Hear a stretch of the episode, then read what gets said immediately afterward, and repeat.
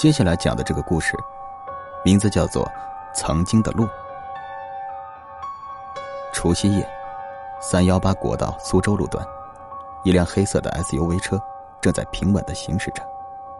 车从叫汤家大屋的地方出发，往苏州前行。车内坐有一男一女，均三十多岁。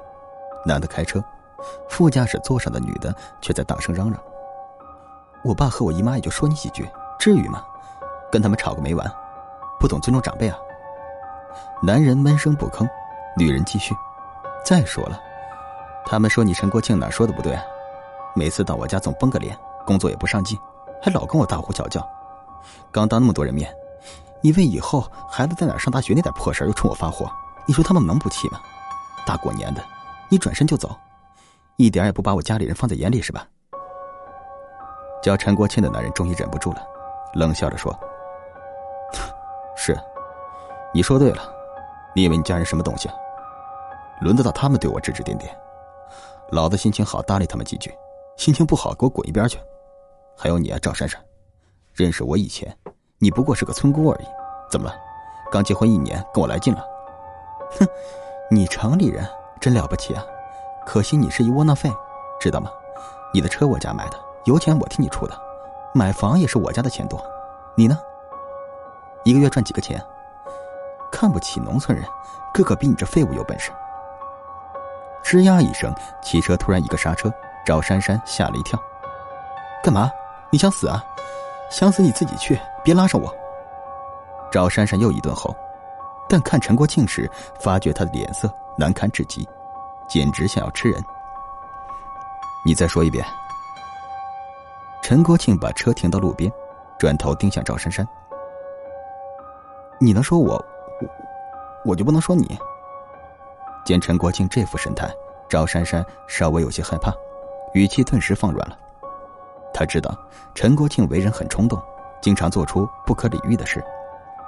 再看车窗外面，他发现道路两旁房屋稀落，除空地外，大部分是施工建筑。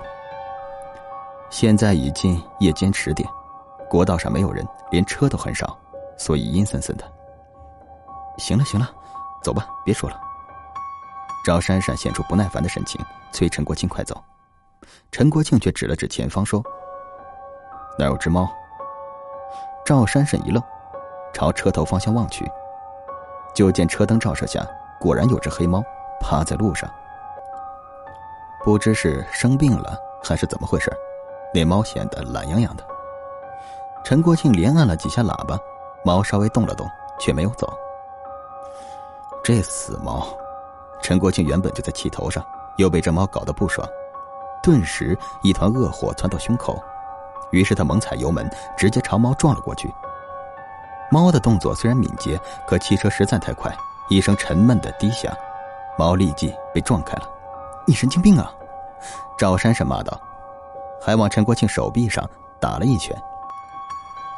陈国庆又急速停车，再通过后视镜观望，见那只猫已经肚皮朝天了，翻了个身，几乎奄奄一息。对，我神经病，我他妈就是神经病！陈国庆火冒三丈，他决定拿那只猫出气。随即他又倒车回去，踩紧油门，粗厚的轮胎活活的从猫身上碾过。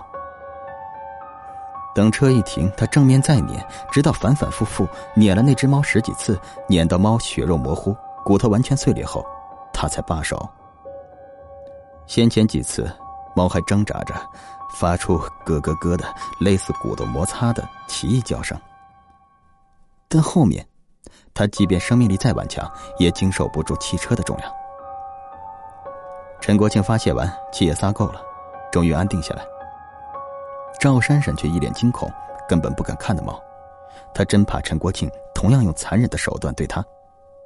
接着，陈国庆发动汽车继续赶路，两人再没说过一句话。至于那只惨不忍睹的黑猫，犹如一滩烂泥，留在了原地。回苏州后，陈国庆夫妻俩依然争吵不断，仅隔几个月，两人就离婚了。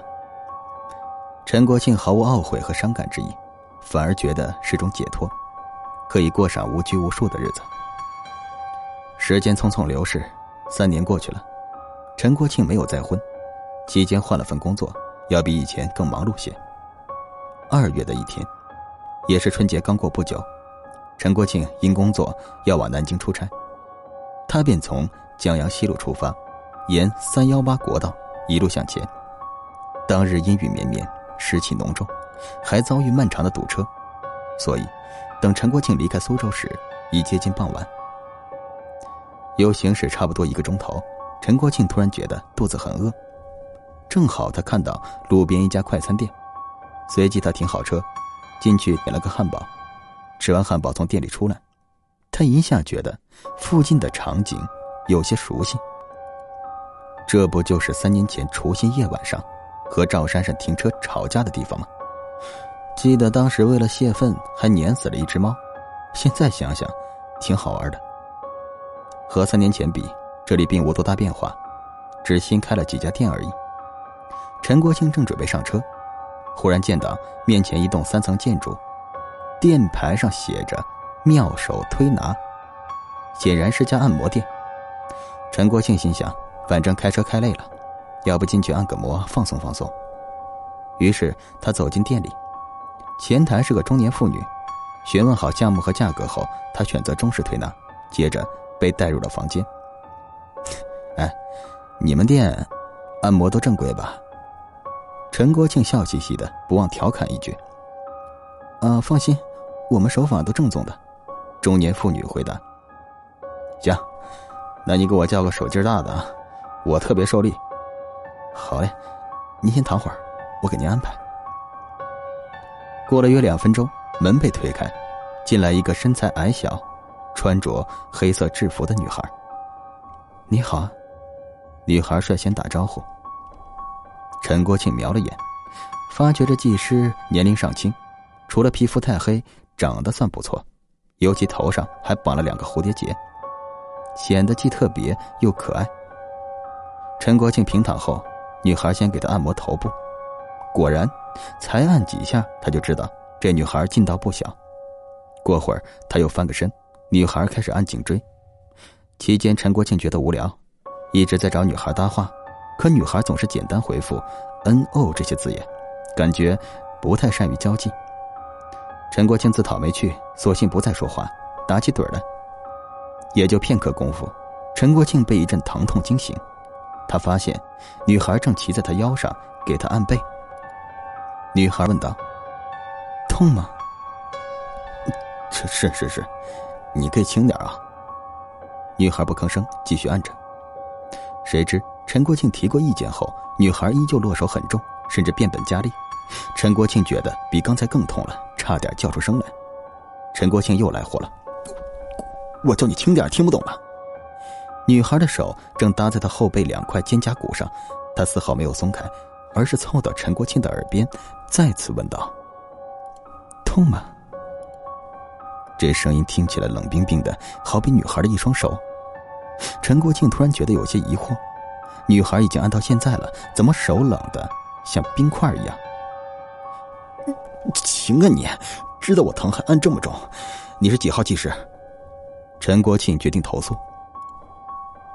我吗？三幺八号。什么？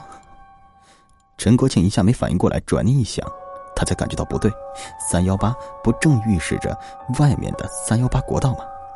虽说还未明白女孩话中的意思，但他内心中却升起了一股没来由的恐惧。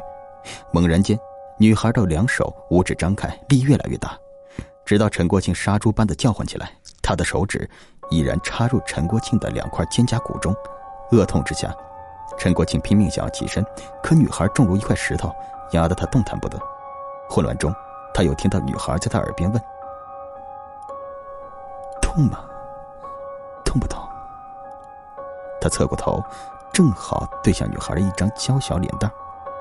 此刻，女孩的一张脸变得朦朦胧胧、扭曲模糊，随后显现出来的，竟然是一张脸，那只猫，被自己反复碾死的猫。